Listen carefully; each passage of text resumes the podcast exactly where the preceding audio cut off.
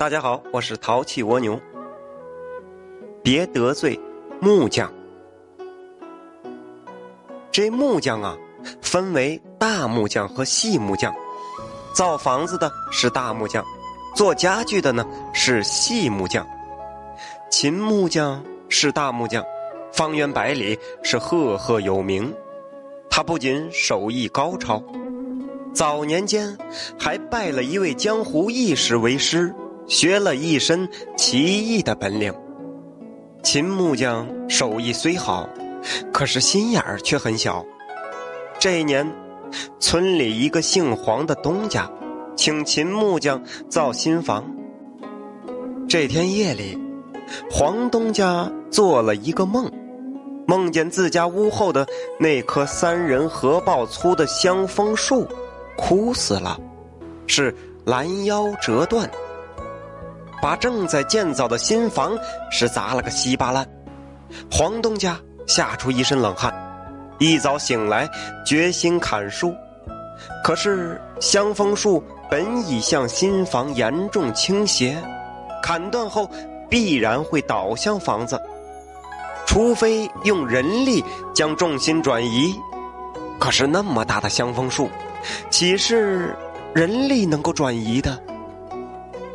于是黄东家请秦木匠帮忙，秦木匠答应帮忙，但是他提了一个条件，要黄东家给他一大笔钱，还要杀两只鹅，原因是香枫树就快要成精了。那砍它是要冒很大的风险，弄不好会惹祸上身。黄东家心里老大的不痛快了，但是为了新房的安全，还是答应了。这个钱呢，说新房竣工后一并支付。要钱好说，那杀鹅又是为什么呢？原来呀，秦木匠有个嗜好，喜欢吃卤鹅肝。杀两只鹅，他就可以吃两个卤鹅肝。那一般人家请不起秦木匠，那倒不是付不起工钱，关键是供不起这鹅肝。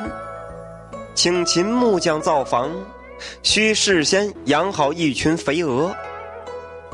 杀了鹅，秦木匠只吃鹅肝，不吃鹅肉。造新房的工期，短则几个月，长则那得是一年半载呀。秦木匠一个月至少吃两三回鹅肝，建房一次少说要杀二十来只鹅，这对东家来说可是个不小的负担。现在，黄东家的新房尚未竣工，谭木匠已经吃了十来只鹅。黄东家心想。这房子本来就是找你建造的，啊，帮忙砍树那是顺水人情，你还另要工钱不说，还要杀两只鹅，那太不厚道了。砍树那天，黄东家杀鹅打瓷，斟茶上酒，燃香放炮，是隆重祭祀了一番。在祭祀的过程中啊，秦木匠龙飞凤舞的在地上画了一道符，贴在了树上。双手合十，双目紧闭，口中是念念有词。仪式完成，秦木匠撸起袖子，操起开山斧，砍起来。一个时辰后，香枫树发出巨大的吱嘎声。与此同时，一阵逆风吹来，本已向后山倾斜的树干，摇摇晃晃，又反向房子倾斜了。众人都为秦木匠捏了把汗，黄东家更是急得汗如雨下。危急时刻，秦木匠对着倾斜的香枫树大喝一声：“孽障，回去！”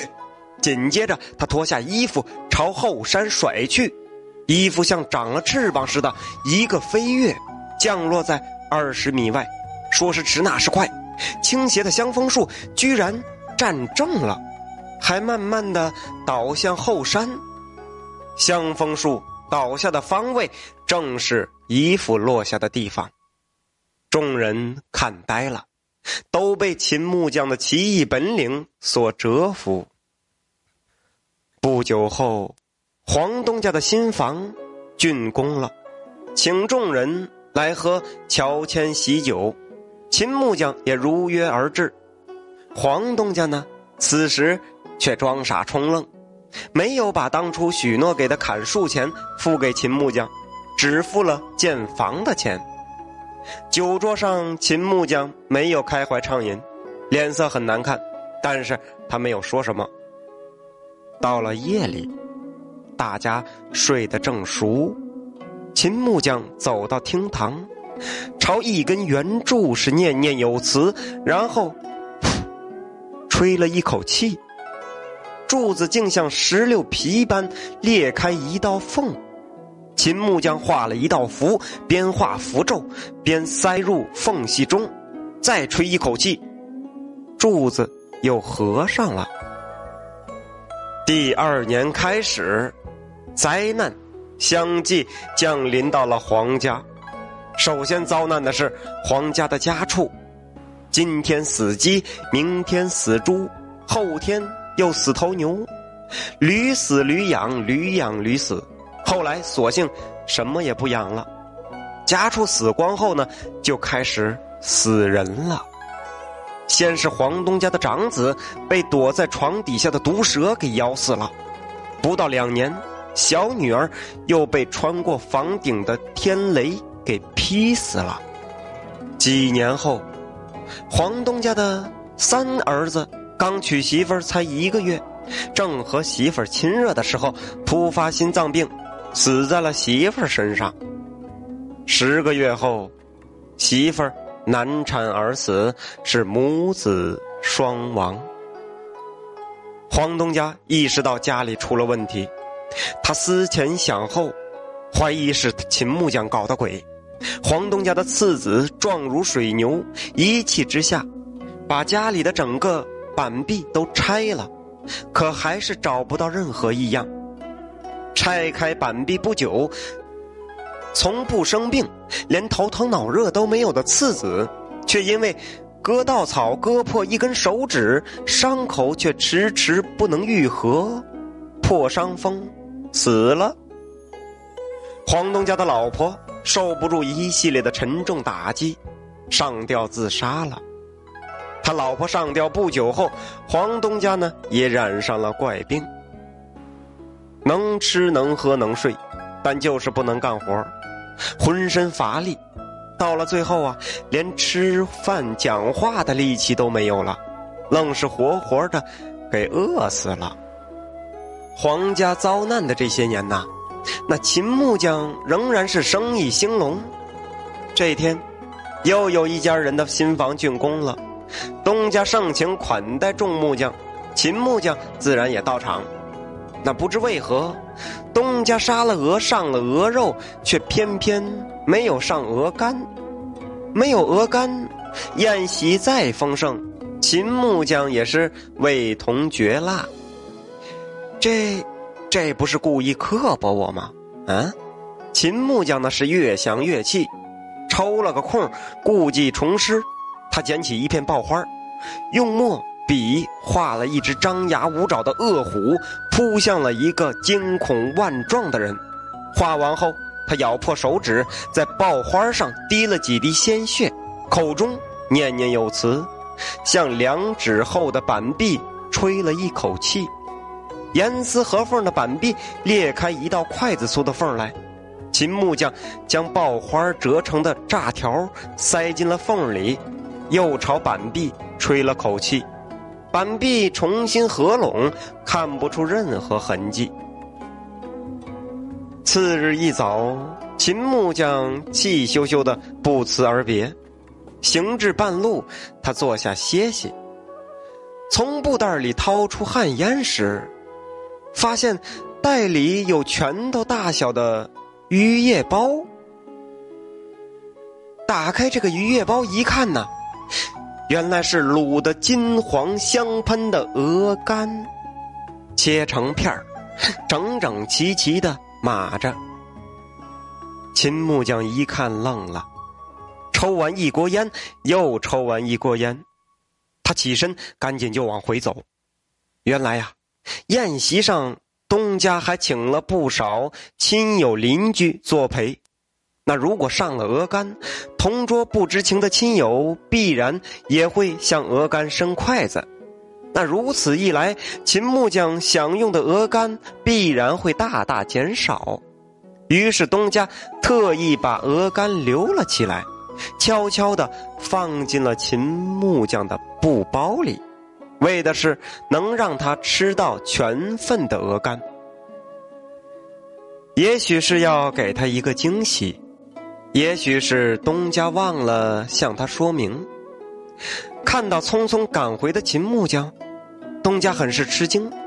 秦木匠开口道：“哎，东家，呃，今早走的急，忘了样东西，我我明天再走。”东家心里纳闷可也不敢多问，不仅不能多问，还要好吃好喝的伺候着，于是又磨刀霍霍的杀了一只鹅。半夜，待东家一家熟睡之后，秦木匠是悄悄起床，取出爆花烧了，趁着夜色是悄然离去。秦木匠自以为事情做得机密，却不料东家的小儿子恰好起来小解，看到了这一幕。第二天，小儿子津津有味的向家人讲述。